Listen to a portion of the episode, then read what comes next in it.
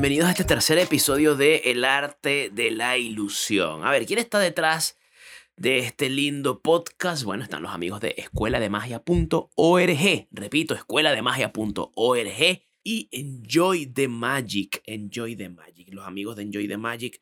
Síganlos a todos que están haciendo un trabajo fenomenal. De hecho, de hecho, eh, eh, en Magic Lab tendremos dos títulos nuevos dentro de poco dos nuevos cursos, además de los que ya están, de magia matemática, de cartomagia, de, de moneda, de mentalismo, de todo. O sea, este es el lugar perfecto para aprender magia. Ay, que yo no sé nada de magia. Bueno, este lugar es excelente para ti, un curso a tu disposición desde donde tú quieras puedes tú trabajar con los mejores maestros de magia.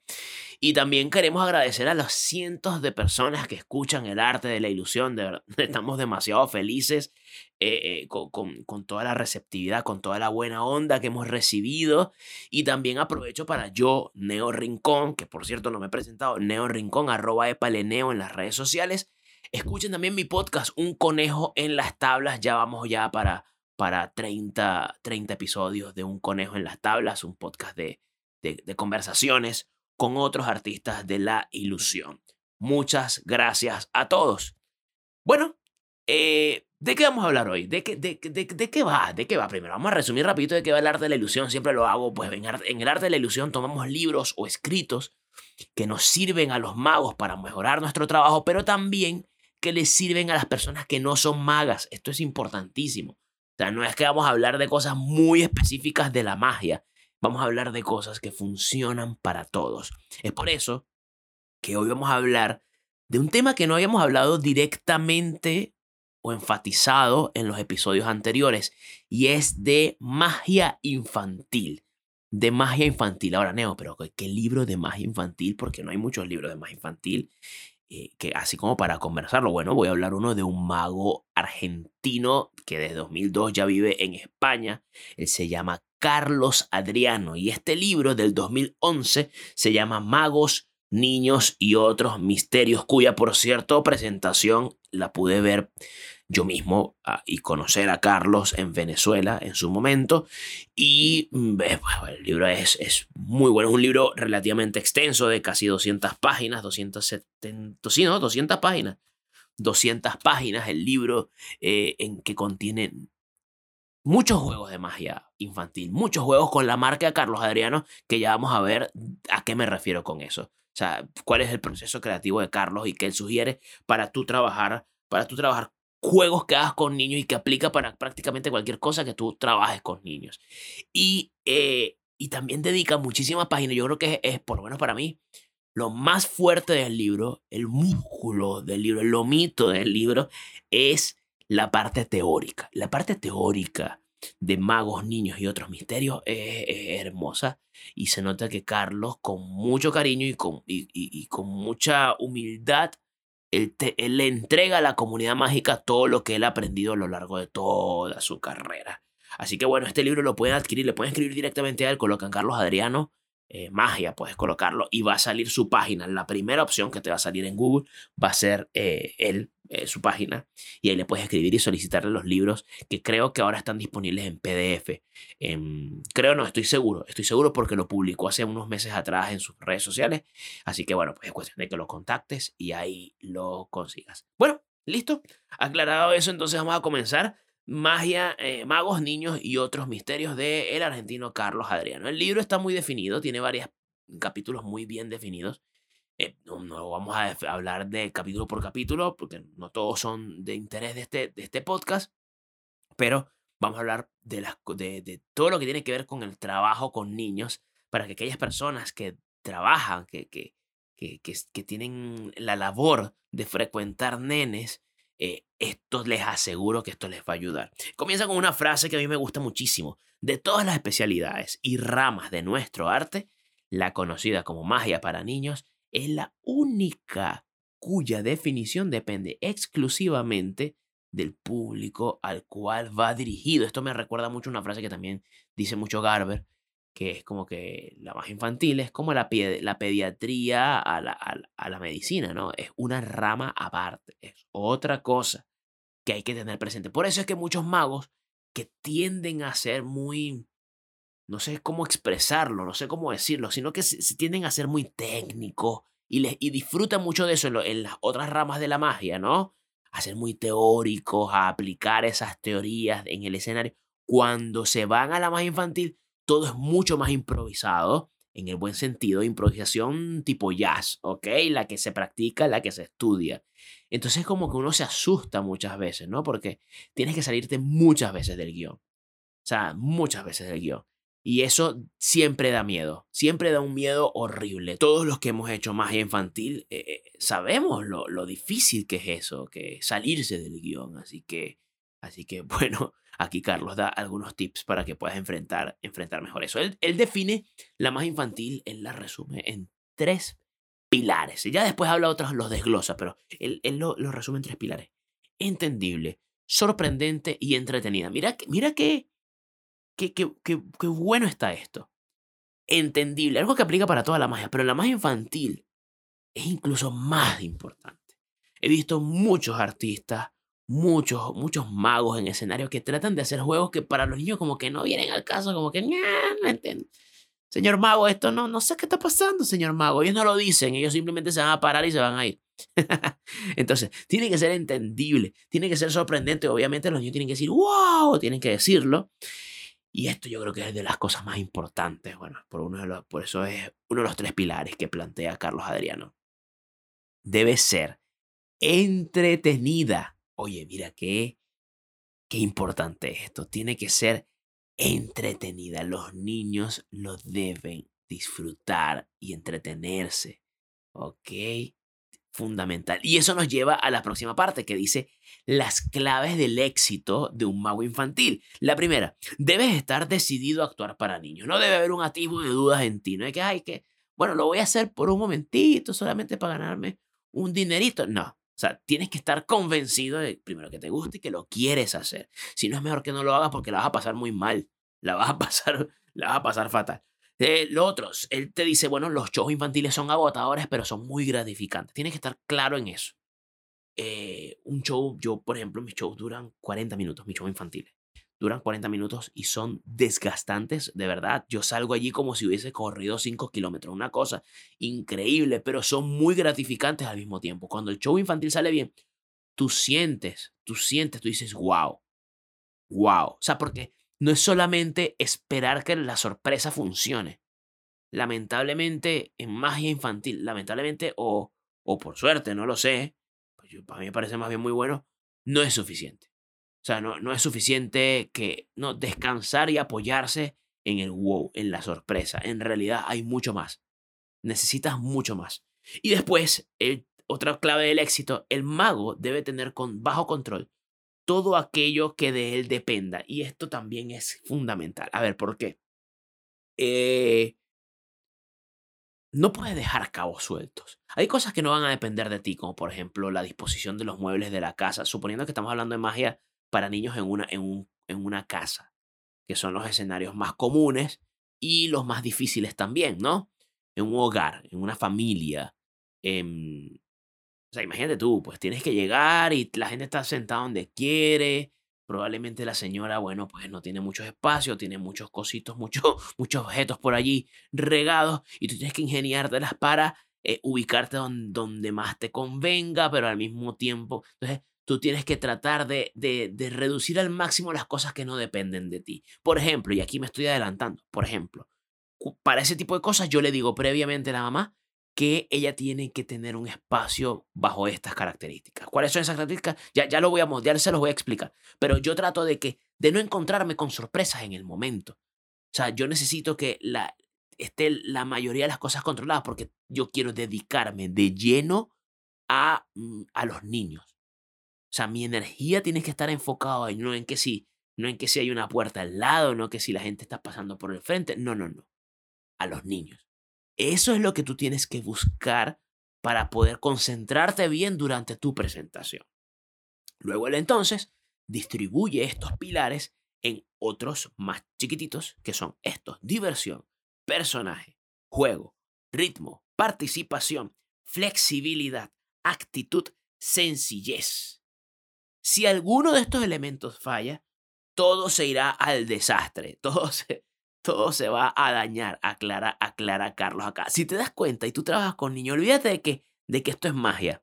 Pero esto aplica para la magia para niños en general. Diversión, personaje, juego, ritmo, participación, flexibilidad, actitud, sencillez. Clave. Eso tienes que tatuártelo en tu mente. Y te aseguro que tus shows van a cobrar otra forma. Tener presente todo esto durante tus presentaciones. Bueno, aquí volvemos al tema del de, el hincapié que hace Carlos. Eh, él, de verdad hace un hincapié muy fuerte acá. Y es, yo antes me enfocaba en hacer magia, pero ahora me esfuerzo por entretener. Vean, vean esto, esto puede sonar un poco, quizás un poco chocante para muchos magos. Pero, por Dios, creo que estás minimizando. Pero es que, claro, a ver, ¿por qué? Y él pone este ejemplo. ¿Por qué una mamá un papá, bueno, por lo general la mamá, porque una mamá te llama para coordinar un show? ¿Qué es lo que busca ella? Eh, obviamente, bueno, eres un mago, quiere que, quiere que el niño se sorprenda, pero, pero de nada va a servir si el niño se sorprende si no está entretenido. No, bueno, que para que es una consecuencia lógica, que el niño se pueda sorprender es una consecuencia de que esté entretenido, eso es clave, ¿no? Pero ella lo que quiere es que los niños estén sentados, estén felices y le estén pasando bien. Si, si el show termina y el niño sale riendo, si la pasó bien y, participó. Y, los adultos vieron cómo los niños se y la pasaron bien. Te, aseguro, es que, es que te van a decir felicidades, mago, gracias por su presentación. No va a haber queja alguna. O sea, no es que te van a decir como que, bueno, el niño no dijo suficiente wow. O sea, no te van a decir. Claro, obviamente si no haces magia se van a molestar, porque no es la idea. La idea es que tú hagas magia, sino que te distingue a ti de otro artista infantil. O sea, pero lo que te quiero decir es que si tú fallas en el entretenimiento, sí te lo van a hacer saber. Sí te lo van a hacer saber. Y los que hemos tenido malos shows infantiles, ya yo voy a relatar algunos de mis traumas, lo sabemos. Así que tenlo súper claro, la diversión es primordial en lo que es la magia, la magia infantil. ¿Ok? Nuestro objetivo principal, dice Carlos, aquí citando al autor, es divertir y entretener. Entonces, aquí la diversión para Carlos, según este libro, es el punto de partida. Entonces, nos lleva a la pregunta, ah, bueno, buenísimo, señor mago, ajá, la diversión. ¿Cómo entonces divierto a los niños? Porque no sé cómo hacerlo. ¿Qué debo hacer? Bueno, pregúntale a un niño cómo te diviertes. Haz el ejercicio. Si tienes un, un niño cerca de ti, pregúntale, ¿y cómo haces tú para divertirte? Su respuesta va a ser súper obvia. Juego. Eso es todo. Yo simplemente juego. Eso es lo que el niño hace para... Entonces, tú, ¿qué es lo que tienes que hacer tú también? Pues jugar. ¿Ok? Jugar para que el niño entonces sienta eso durante la presentación. Entonces, ¿cómo yo puedo promover el juego durante un show? ¿Ok? ¿Cómo puedo, cómo puedo lograr ese contacto de jugar con el niño durante un show? Bueno, eh, el dice algo, eh, me a mí me pareció muy bueno esto, él dice, bueno, hay que tumbar la cuarta pared. Esa pared que, que se trabaja mucho en el teatro, en el cual, bueno, yo estoy aquí, el público está allá, no hay un contacto, bueno, en la magia, como, como estamos jugando, en la magia infantil, como estamos jugando, es necesario que tú rompas esa pared. Tú puedas pasar con el niño, que, no, que el niño pueda pasar hacia ti. Si tú estás claro en eso, entonces, claro que esto es una tendencia de la magia infantil que, en estricto rigor siempre ha existido, ¿no? Pero que también va en contraste con el mago que se para en un lado y que aparece cosas y el niño está sentado y se mantiene sentado todo el rato y el mago está solamente de un lado. O sea, eso es, va un poquito en contra de eso. Quizás una tendencia más moderna, no lo sé, ya, ya, bueno, ya aquí entra en opinión de cada quien. Pero, pero, pero bueno, pues, lo que sí es claro acá es que tú tienes que, eh, tienes que acercarte al niño, ir hacia él o él hacia ti dependiendo de cómo vaya tu presentación. Nuestro primer contacto debe ser para ganarnos la confianza del niño para que tú puedas entrar en mi juego. ¿No, ¿No han visto a dos niños que están que de repente uno va y le dice al otro, ¿puedo jugar contigo? O sea, no cualquiera puede jugar conmigo. tienes, tengo yo que darte permiso. Entonces, tienes tú que ganarte eso. ¿Cómo te lo ganas? Bueno, ya vamos a ver cómo. Hay diferentes formas, ¿no? A través de un buen juego, a través de el primer contacto. Bueno, ya lo vamos a ver. Bueno, luego hay un capítulo en el que Carlos habla de la participación. Él dice básicamente, sin participantes, pues no hay juego. Claro, porque no vas a jugar tú solo. Es un hábito como Kiko, que juega él solo y no deja entrar al chavo. Bueno, algo similar.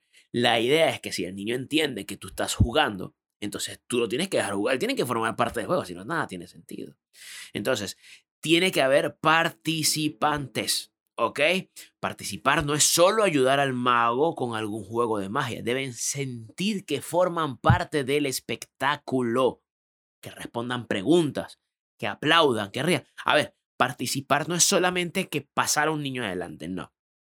Participar también es que, eh, que estar constantemente preguntando. Esto también lo decía mucho Kotkin, el mago de la media barba, él es mexicano, que también como mago infantil es impresionante este señor, es increíble.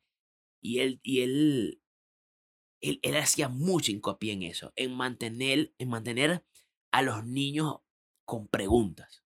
Sí, entonces viene y saqué el paraguas para cubrirme de la y los niños decían, me acuerdo muy claro esto, esto fue hace como 10 años, y, y los niños responden, ah, de la lluvia.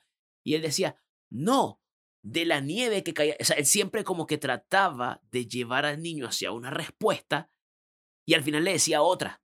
O sea, él hacía que el niño se equivocara para, para generarle, y esto es otro tema que están, por cierto, en mis notas de conferencia, sobre entre magos y monitos, para que el niño sintiera un desafío. Y si el niño siente un desafío, él, va, no puede quedarse con eso. Los niños son muy competitivos y tú tienes que aprovecharte de eso. Él va a querer hacerlo bien siempre. Él siempre va a querer complacer al adulto, ¿no? Porque es la autoridad. Entonces él quiere hacer las cosas bien.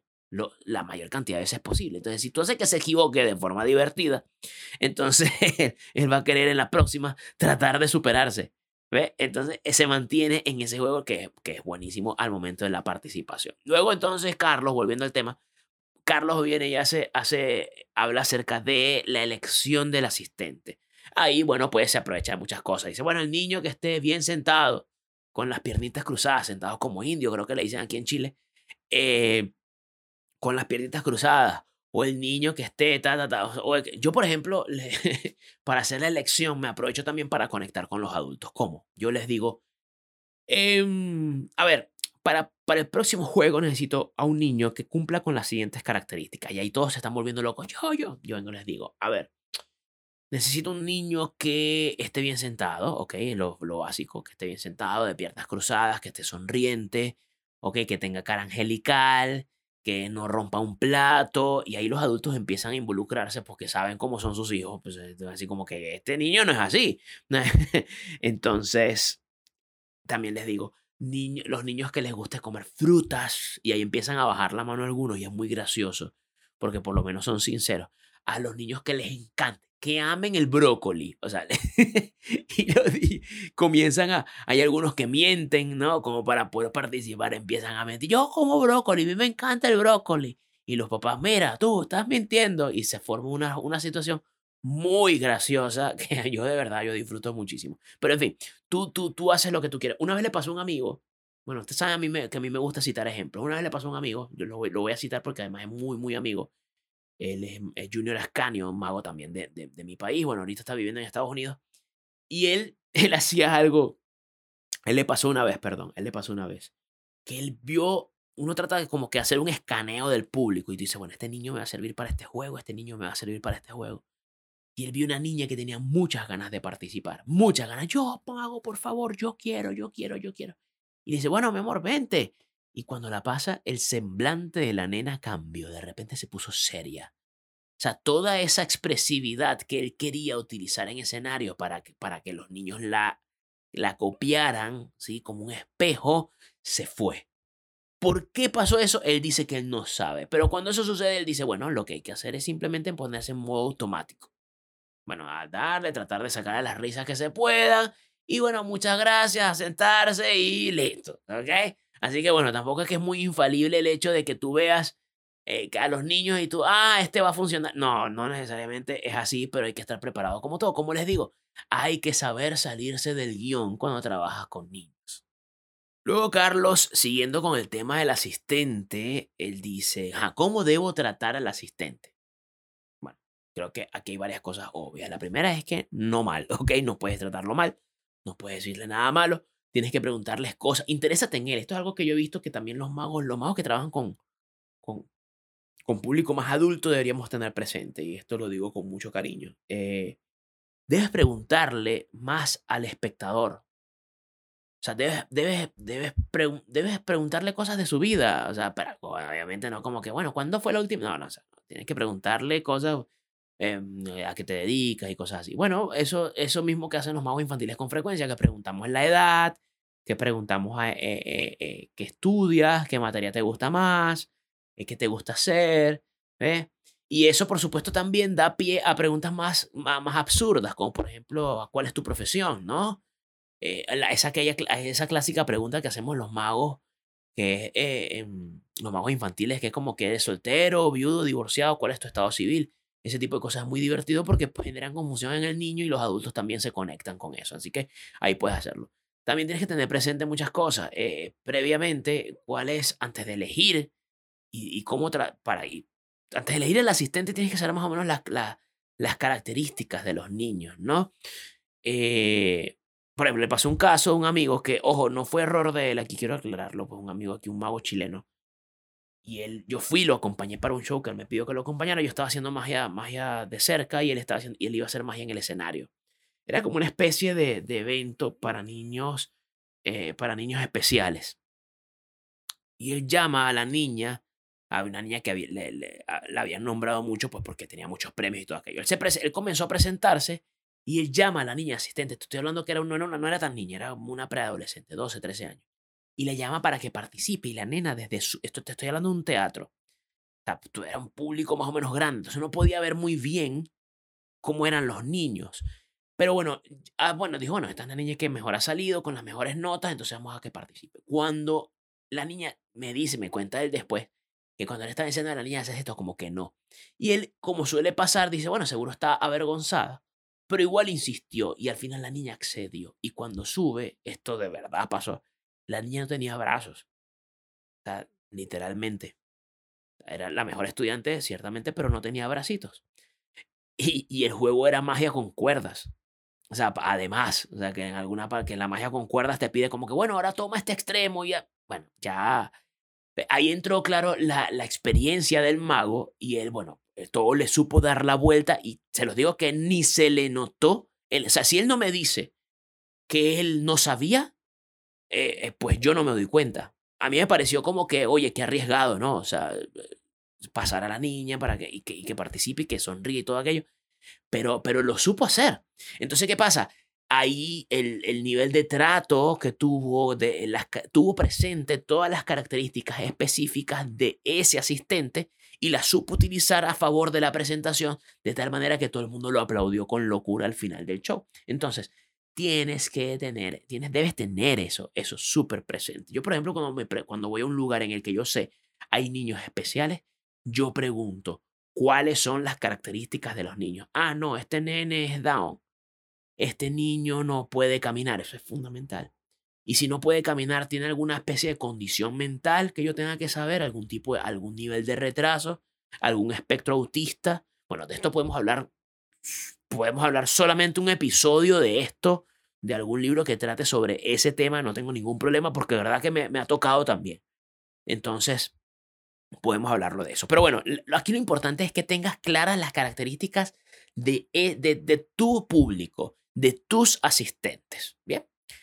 Luego entonces eh, Carlos comienza a hablar de lo que es el ritmo. ¿ok? ¿Qué es el ritmo? Bueno, lo que es el timing, ¿no? El, eh, el, tiempo, el tempo, el tempo que, que, que no lo pierdas, no lo puedes romper. Aquí él, no solamente habla de que, bueno, obviamente es importante el, el timing, que, que, que, lo nombramos mucho en cualquier rama de la magia, sino que además no lo pierdas.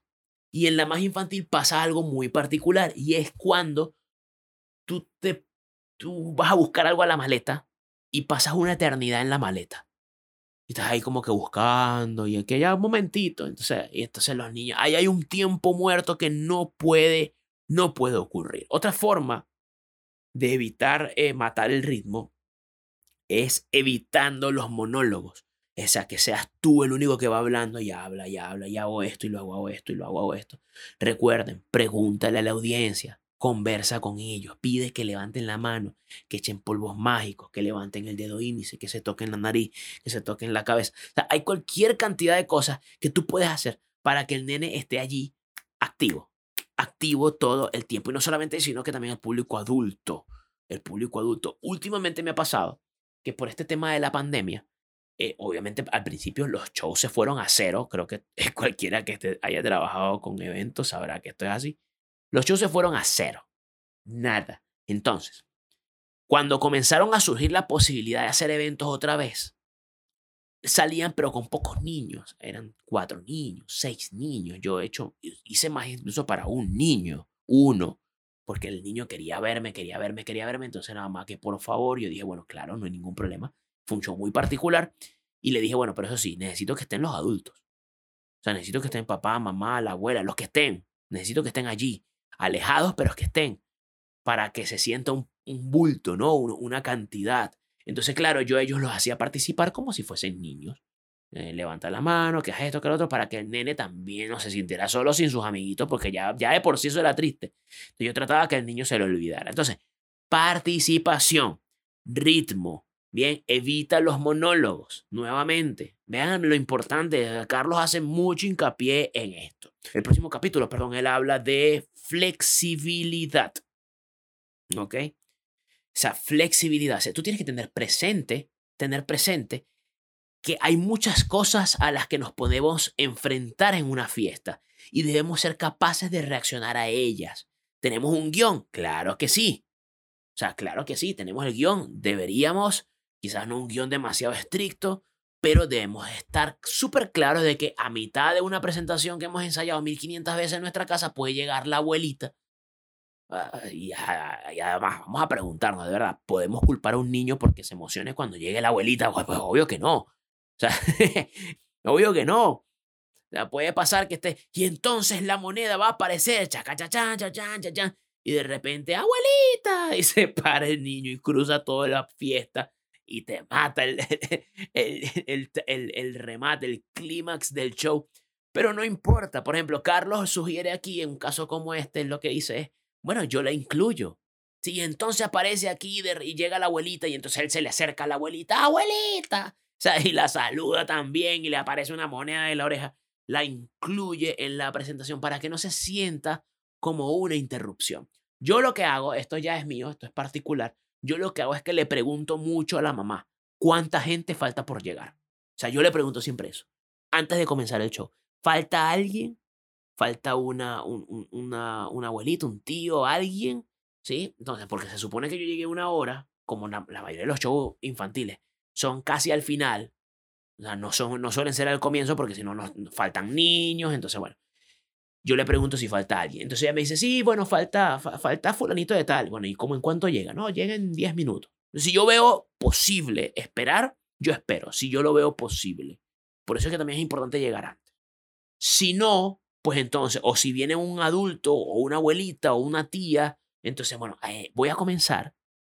Avísele por favor que, eh, que ya vamos a comenzar yo, que cuando llegue, que disfrute el show y después puede saludar al nene. Se lo digo así por el tono de complicidad a la, a la mamá o al papá para que no haya interrupciones muy fuertes. Igual siempre va a ocurrir, les digo desde ya, siempre les va a ocurrir, ¿no? Es muy difícil evitarlo. Pero como dice Carlos, tú tienes que tratar que en la medida de lo posible no ocurran esas cosas. O sea, tener control tener control de la mayoría de las situaciones que se pueden presentar allí. De hecho, cito una frase que a mí me gustó mucho, eh, que dice, eh, si eres capaz de adaptarte, rara vez tendrás grandes dificultades y conseguirás gran cantidad de diversión de tu trabajo. Así que tienes que adaptarte. Esa es la palabra, eh, la, la palabra clave en esto y es uno de los pilares fundamentales del éxito en la más infantil. Sencillez. La sencillez es otra parte en la cual Carlos hace hincapié aquí. Eh, y él dice, cuando habla de sencillez, él habla de vocabulario, accesorios, vestimenta. Elementos cotidianos en general cuando tú trabajas. Y aquí pude haber omitido esto, ¿no? Porque, bueno, al, ser este un podcast, eh, pues, eh, un resumen hecho por mí, pues, pues, tiene un grado de subjetividad alto y, además, y la sencillez es algo, una consecuencia lógica de lo que hemos estado hablando. Entonces, ¿para qué la nombras, Neo? Bueno, porque quiero aprovechar y hablar del tema del vocabulario. Cuando tú le hablas a, los niños, le tienes que hablar con sencillez Pero no, le, eso no quiere decir que le vas a hablar como si fuese un teletubi. No, no, tienes por qué hablarle como si fuese un teletubi. No sé si, si, si la gente que no es de mi generación sabe lo que es un teletubi.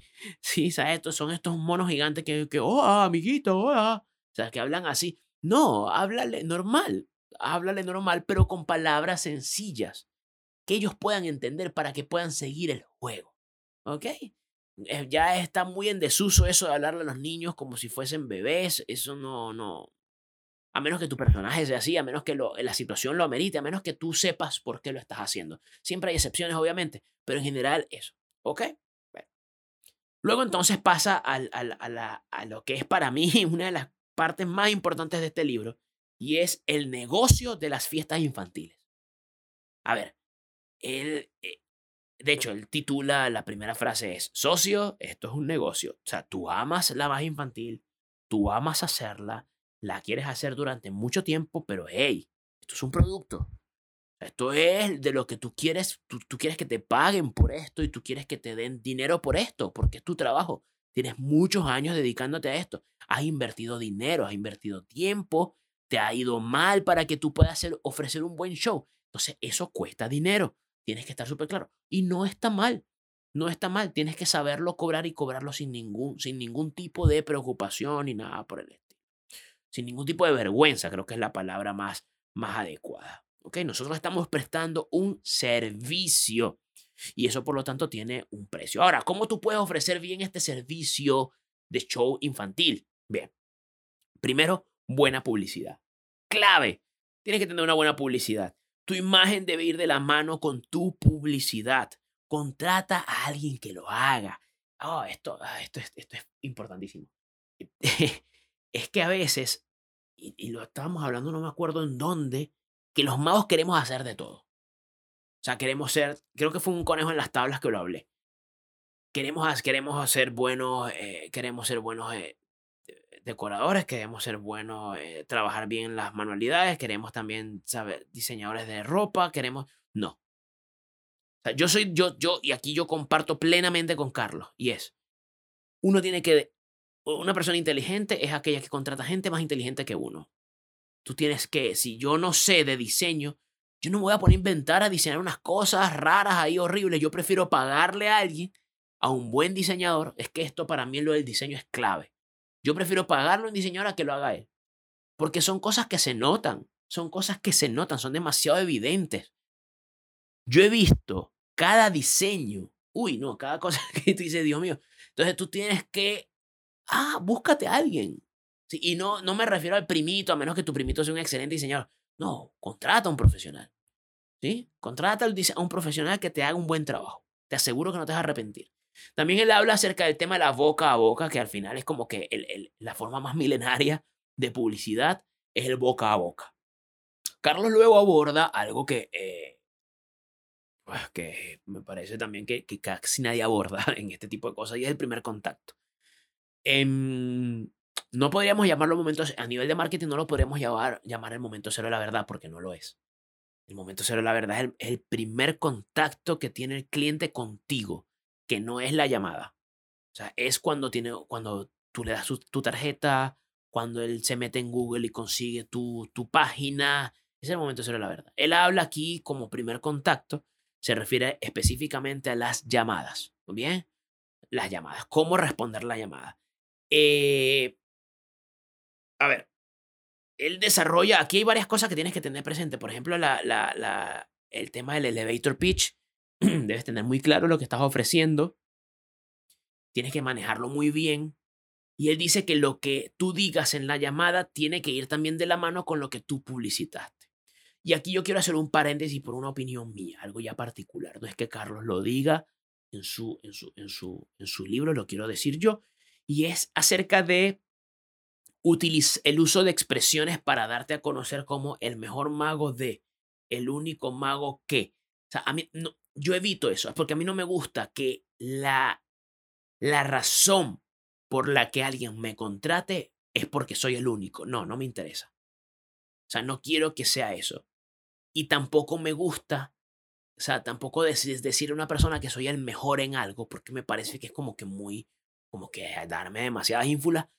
de algo que, que, que el, cliente no puede garantizar a menos que yo se lo sepa vender y con una frase no se puede vender. O sea, esto es algo que tú tienes que decir, transmitírselo en la llamada, en la, en la venta, en la conversación, ¿ok? Entonces, hay una frase que él dice, tienes que saberlo hacer, tienes que cuidar mucho tus palabras. Y aquí él dice una frase, eh, bueno, no, no, no la dice en la cita, ¿ok? Dice, ¿de qué sirve nuestro talento para la creación si no sabemos venderla? ¿De qué sirve entonces? Tenemos que saber vendernos. El elevator pitch, pues entonces debe tratar de responder las siguientes preguntas. Ah, por cierto, quizás el que no lo sepa, el elevator pitch es, la, ese, es ese discurso pequeño, cortito, en el cual tú explicas qué es lo que haces y cómo lo haces y cuál es tu valor agregado. Ese es el elevator pitch. Y tú lo tienes que tener súper claro. O sea, no puede pasar que te llame un cliente y tú digas, bueno, yo soy un mago y hago unos trucos buenísimos. No, no, ya, ya no puede haber titubeo. Tiene que, tiene que haber un, por ejemplo, el mío, se los voy a decir el mío. Hola, ¿cómo está? Sí, sí, soy, soy el mago Neo. Un placer. Bueno, primero que nada, muchísimas gracias por, por su contacto. Le agradezco muchísimo su interés en mi trabajo. Le comento, el show del mago Neo es un show de magia, humor y ventriloquía familiar, pero enfocado en los niños enfocado en el disfrute de los niños. Es decir, durante toda la presentación hay muchas risas, hay mucha diversión y por supuesto hay mucha magia y termino con un acto de ventriloquía que los niños enloquecen, usted le va a encantar, lo van a ver. Si quiere le puedo enviar videos sobre eso. Imagínate tú que ya lo tengo ya mentalizado para cuando me llama alguien. Me llama o me manda notas de voz porque últimamente me mandan muchas, muchos mensajes por WhatsApp y me preguntan, ¿el señor mago cuánto cobra? Entonces, bueno, yo ah, por ahí hago la venta, también sirve. ¿Ok? Y en el dado caso hacerla por allí, pues entonces tengo imágenes, pues pregunto si puedo mandar una nota de voz y el, y el cliente valora mucho esas cosas, ¿no? Se siente muy cómodo con eso. En fin, en ese elevator pitch tienes que tratar de responder. ¿Cómo es el show? ¿Cuánto dura y cuánto cuesta? Eso tienes que tratar de, de responderlo. Yo trato de no dar el precio al principio, no me gusta. Yo trato de dar el precio ya después que dije todo. O sea, no digo el precio, bueno, primero son, no sé, tanto, y después digo, ¿y esto incluye? No, no me gusta yo trato de, primero que la persona, sobre todo que si es mamá, se haga una idea de lo bien que el niño le va a pasar y después le doy el precio. Sea caro o sea barato o sea lo que sea, o, el precio que sea, pues no, da igual. Lo importante es que lo digas después. Algunos sugieren decirlo en la mitad del discurso, otro ya en la, en, la, en, el, tercer cuarto de la charla de, de, tu, de, tu, de tu speech en el tercer cuarto, ahí sueltas el precio y sigues hablando otra cosa, como para no darle demasiado hincapié, simplemente para que el precio sea como que un elemento más. Em, ah, otra cosa, e, evitar decir, por ejemplo, cosas como que el mago más económico, por favor, no vayan a decir eso, lo he visto, lo he visto, es lamentable, no digan el mago más barato, no, no, es, ojo, a menos que sea como parte de un chiste como lo hace Merpin, ¿no? Eh, eh, Merpin no tiene como chiste. Pero si es como una estrategia publicitaria, es pésima idea, pésima idea.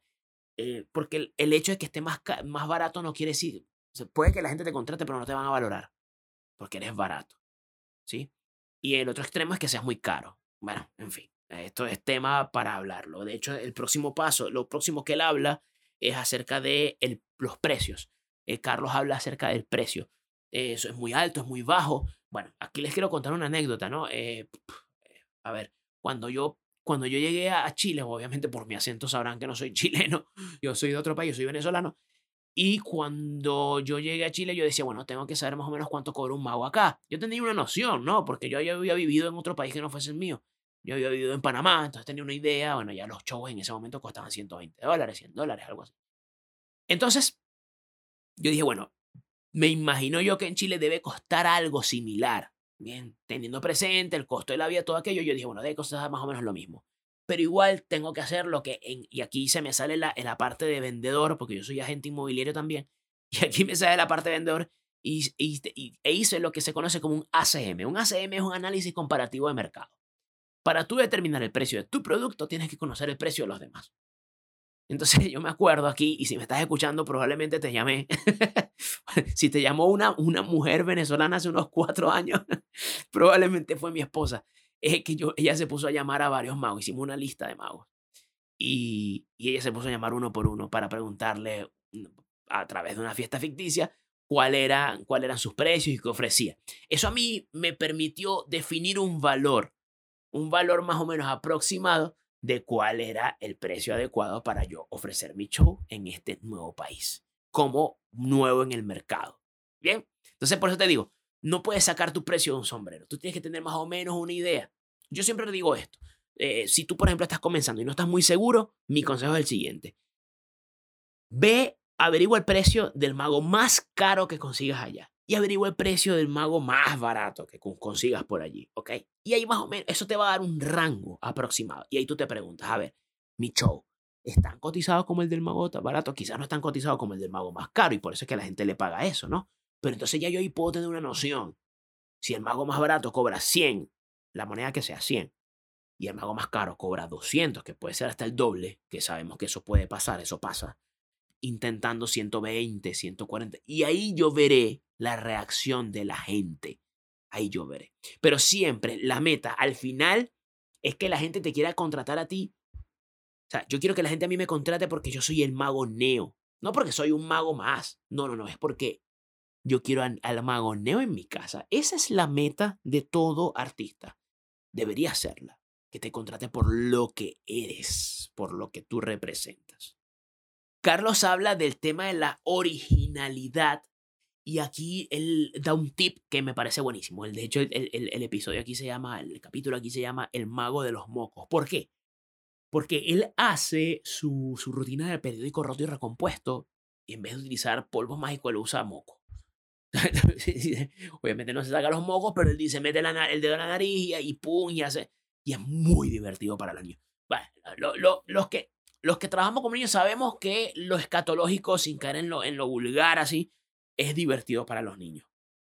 Entonces él utiliza el tema de los mocos para, para hacer eso. De hecho, una vez lo llaman, comenta él en el libro, lo llaman para una presentación y la mamá le dice, eh, usted es el mago de los mocos. O sea, no se sabía el nombre, pero sí sabía que hacía magia con mocos. Entonces la señora riéndose le... O sea, imagínate tú, ya, eso, ya ese show estaba cerrado antes de esa llamada. O sea, ya el mago de los mocos. Está buenísimo. Y es algo que también me recordó mucho lo que decía, eh, esto también, otra vez citando un conejo en las tablas, una entrevista que está por salir con André de Lou, mago, mago chileno especializado en magia restaurantes, que tiene un libro, por cierto, eh, que se llama Esto no es una mesa. Y él dice, yo trato de que mis juegos estén asociados a un objeto y a una palabra. Entonces, por ejemplo, cuando él hace esponjas, él las llama pelusas. Entonces, el mago de las pelusas. Bien, entonces claro, al asociarlo de esa manera, la gente te recuerda mucho más fácil. Es una estrategia mnemotécnica que es muy, muy, muy buena. Cuando haces esa llamada, tú también tienes que tener a la mano lo que se conoce como eh, los diferentes precios, varios productos, diferentes precios. Esto es muy clásico, yo siempre lo he usado, siempre. ¿No te ha pasado que tú, qué sé yo, eh, quieres adquirir algún tipo de servicio y te dan varios planes? y te dicen, bueno, este es el plan con esto, este es el plan sin esto, este es el plan. Entonces, y los planes varían de acuerdo al valor. Entonces, hay uno que es barato, hay uno que es más estándar y hay otro que es más costoso. Ah, eh, él aquí sugiere tomar, bien, bien, y párate sobre tu show estándar. Este es mi show estándar con el que me siento cómodo. Si yo le quito algo y le reduzco el tiempo, va a ser mi show económico. Si yo le agrego algo más qué sé yo, la aparición de un animalito, si trabajas con animales, en mi caso yo no trabajo con animales, yo lo hago con, con Clorito, que es mi muñeco de triloquía, eh, si es, si, o si le agrego, qué sé yo, sonido, o si le agrego amplificador, ese es mi show de lujo, o mi show más caro, lo que sea. A mí no me gusta llamarlo barato, o, medio, o caro, no. No me gusta afincar todo en el precio. Yo le, yo le cambié el nombre. Yo coloqué eh, show VIP, o show gold, o show cobre, o show plata, eh, me gusta más así. Me parece que es un, poco más sutil, pues, pero es mi opinión, así, así, lo manejo yo. Él también dice que, hay que tener muy claro lo que tú anotas en tu agenda cuando tú vas a tener tu show infantil. Em, que es el tema de las contrataciones. Bien, el tema de las contrataciones. Tienes que tener presente cuando vas a trabajar en un show infantil, de la índole que sea, que tienes que tener el nombre, la dirección, con referencia, el email, el tipo de evento, si es un cumpleaños, si es una comunión, algo muy común en, en España es el tema de las comuniones, aquí, aquí en Chile no es tan común, Venezuela tampoco, eh, si es una fiesta en un colegio, la fecha, la hora de la actuación, la cantidad de público, el rango de las edades, la edad de cumpleañero, agregaría yo también. Eh, nombre del o los homenajeados, dirección, la dirección, bueno, ya lo comenté, completa, el ambiente donde va a ser, si es en, un ambiente cerrado, si es en un ambiente abierto, si es un, si es un espectáculo autosuficiente, si hay niños menores de, de tres años, por ejemplo, si hay niños menores de tres años, él, por ejemplo, él inmediatamente dice tienen que estar con los padres, o sea, no pueden estar por allí corriendo. Eh, determinar claramente que no debe haber comida ni bebida durante la presentación. Y esto es algo que él no comenta, pero yo, yo sí lo sugiero, siempre, yo solicito siempre una reserva, que no es el 50% en mi caso. Hay gente que, que pide el 50%, lo cual me parece eh, maravilloso. Pero, em, pero bueno, yo, yo siempre pido más o menos como un 15%, 20%. Ese es mi, mi, mi, mi valor. Y también hace hincapié en lo que se conoce como la llamada previa. Yo no lo hago con llamada, yo lo hago con un mensaje de WhatsApp. A ver, lo que, en este momento que se escribió el libro no estaba tan de moda el tema del WhatsApp, sino ahora. Eh, yo, por ejemplo, lo hago con un WhatsApp. Yo siempre confirmo antes y digo, hola, ¿cómo está? Miren, nos vemos mañana, ta, ta, ta. Eh, porque claro, la mamá está muy preocupada de que todo esté en orden. Recuerda, para ella, tú no eres lo único que ella está contratando. Ella también está contratando una, eh, la, la decoración, la comida, lo que sea. Entonces, ella, que tú vengas y hagas eso, ya decir como que, oye, qué, qué señor tan profesional. Entonces eso ayuda muchísimo, la, el tema de la llamada previa. Bueno, entonces ya entramos, ya terminamos la parte publicitaria. Ahora supongamos que comienza la función, comenzó la función. ¿Qué hay que hacer? Eh, a ver, aquí nuevamente, el tema de cuando los niños te ven por primera vez. Cuando te ven por primera vez los niños, tú tienes que tratar de hacer un contacto con ellos, tienes que buscar la, la, forma de contactar con ellos de una manera distinta. Antes de que comience el show, antes de que comience el show, tienes que acercarte a ellos. ¿Cómo? Bueno, pues llegas con tu maleta, eh, te paseas entre ellos, los saludas, sin hablar, bien, eh, te le acercas a uno y, simulas que tiene como, como algo en la cabeza, se lo saca y te lo comes, no sé, haces cualquier cosa. O sea, es una buena forma de iniciar. Ojo, esto es una, una, un pensamiento de Carlos. Hay algunos magos, no es mi caso, pero hay algunos magos que prefieren ni siquiera que te vean. Él dice que no, no, no, yo, yo me oculto como si fuese un, como hacen por ejemplo en el circo, que tú no ves a ningún artista antes de. Bueno, Carlos sugiere eh, más bien meterse entre el público y además tú también puedes hacer así como una especie de sondeo de qué tipo de público es. Eh, son simpáticos, son súper fáciles de tratar, o mm, quizás no tanto, o quizás voy a tener que remarla. No, todo eso lo puedes saber antes, lo puedes saber antes. La mayoría de las veces es muy fácil detectarlo antes. Y si lo detectas antes, entonces puedes desarrollar una estrategia para al momento que te toque. Esto aplica para lo que sea, como trabajas con niños, para lo que sea. lo otro que dice la hincapié es el tema de la imagen. Eh, estoy completamente de acuerdo. Tienes que verte bien. La imagen es importante porque si te ves mal, si te ves feo, si te ves deslucido, si te ves sucio, pues no importa lo que hagas, te va, todo va a deslucir, todo va a deslucir. Bueno, eh, con respecto a la selección del escenario, donde sea que tú te vayas a presentar cuando trabajes con niños, bueno, eh, el fondo tiene que estar delimitado. Evitar que haya una puerta cerca, evitar que haya un baño cerca, evitar que esté... Hoy, dígame la entrada. La entrada tiene que estar de ser posible a espaldas de los niños. Eso es fundamental, porque en cuanto entre la abuela, lo que ya comenté, en cuanto entre la abuelita, que abuelita, la va a ver inmediatamente y se te va a interrumpir el show. Entonces yo trato que por lo menos los niños estén de, espaldas a eso, para que no estén viendo cuando entra comida, cuando entra lo que sea. Em, tiene que ser de fácil acceso, tiene que ser, ah, el, hace yo no, yo no había prestado atención a esto, y es lo frágil lejos, por favor. Claro, las cosas que sean frágiles. Y aquí voy a narrar una anécdota muy fea que me pasó a mí, me pasó aquí en Chile, por cierto. No fue muy fea, pero. Eh, mentira, sí fue fea. Estaba haciendo magia con el raccoon. Eh, con el raccoon, ¿saben? Y el raccoon se lanzaba hacia los niños, los niños la pasaron súper bien y tal. Y lanzó una de esas al raccoon y tropezó con una torre de globos que a su vez se cayó y golpeó, no mucho por fortuna, la torta. Y la torta era de esas tortas de, de, hechas con merengue, que no son así con fondant, sino con merengue. Entonces cuando, cuando la golpeó, obviamente se pegó un pedazo de merengue en la globo y yo, ay, qué horrible, eso fue medio desagradable, tuve que pararlo allí. No paré el show por completo, la gente se rió igual, por mi vergüenza, pero pudo haber sido muy desagradable, muy desagradable. Así que, oye, lo frágil, lejos, créanme, me ha pasado. ¿Ustedes qué creen? ¿Que uno le va bien siempre? No, uno no le va bien todo el tiempo. Es normal que te pasen cosas así. y a ver, a ver, y bueno, los papás alejados, a menos que sean niños pequeñitos. Eh, eh, eso, eso, yo creo que sí. Yo siempre trato de que los papás estén en el fondo. Si son niños que son, yo veo previamente que son muy tremendos, le digo, le veo cómo hago para ubicar al papá para que esté con el niño, ¿ok? Eh, pero bueno, eso dependerá mucho de la situación y tú tienes que ver cómo lo mides. Luego, Carlos aquí habla acerca del sonido. Carlos, cuando me refiero a sonido, me refiero a micrófonos, amplificadores. Él, eh, él no utiliza sonido si son menos de 25 niños. Dice, bueno, puedo hacer un show sin sonido, menos de 25 niños.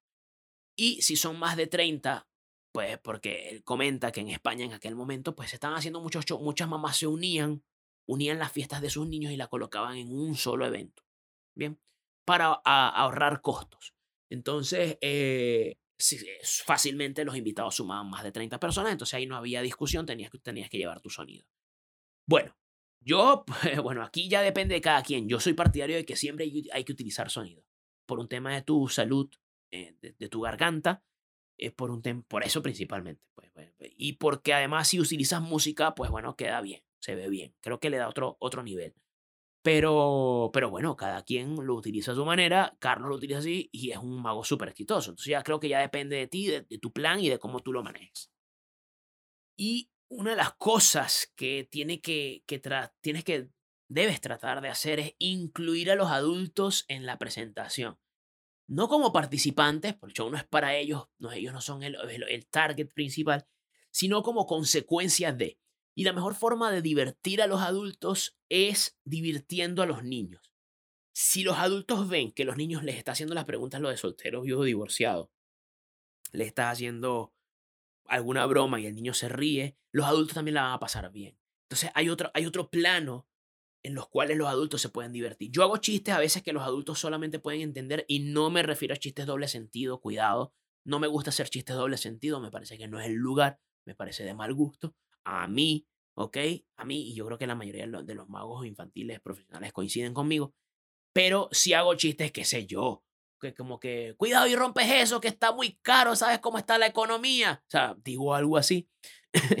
y los adultos se ríen, ¿no? Entonces, como que el niño quizá como que no entiende que eso es la economía, pero los adultos sí. Entonces, eh, ese tipo de chistecitos son, son divertidos, o sea, son divertidos y te ayudan a mantener al adulto cerca, porque sabido es también que se ponen a veces a hablar entre ellos y todo aquello. En el dado caso de que eso suceda, eh, Carlos sugiere acercarse y, en tono de broma decir, no, no acercarse, perdón, sino como que, bueno, no, mentira, sí, perdón, sí, es cierto, él sugiere acercarse y, y como parte del espectáculo decirles que por favor bajen la voz, ¿ok? Eh, también he escuchado casos en los que son más drásticos, por ejemplo, por ejemplo eh, Garber, Garber, él, si las personas son hablan demasiado, el sí directamente va y le dice, por favor. Hay otro que este, este consejo creo que, creo que es de Mago Coco, eh, no estoy muy seguro, eh, que dice, hace, hace que las palabras mágicas de determinado juego sean como para que los adultos hagan silencio. O al que no ha trabajado con más infantil dirá, ¿en serio pasa eso? Los adultos no se quedan callados. Y yo te digo, es en serio. Se ponen a hablar, se ponen al fondo y creen, y como a veces se usan salas de, de, usos múltiples de, un edificio, los, eventos, qué sé yo, la fiesta no se hace dentro de un departamento, sino que se hace en, en una, en, lo que llaman aquí en Chile un quincho, que es como que la parte alta de un edificio, donde están la, las parrilleras, donde están los espacios para los eventos, que tú lo arriendas y tú pagas por tener allí tres horas, no sé, cinco horas, lo que sea. Entonces, bueno, a veces esos lugares son cerrados, esas salas de eventos son cerrados. ¿Y qué pasa? Eh, los adultos están en una esquina, hablan y se escucha, hay mucho eco. Entonces, lo que sea que hablen se va a escuchar. A mí me tocaba a veces de verdad tener que pedirles expresamente que hagan silencio.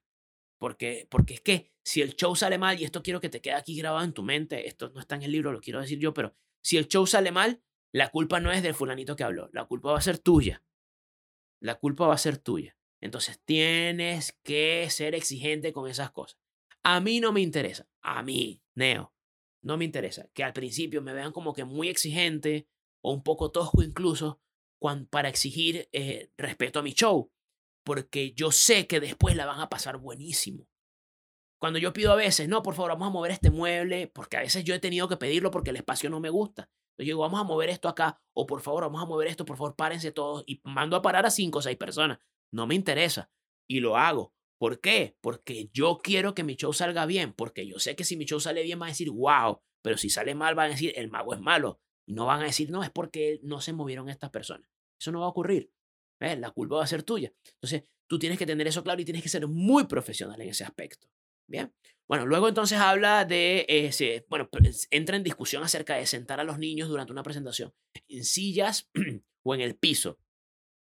Él es partidario de sentarlos siempre en el piso, así hayan sillas. A mí me gustan las sillas en lo particular porque eh, me sirve mucho, porque creo una fila adelante bien cerrada.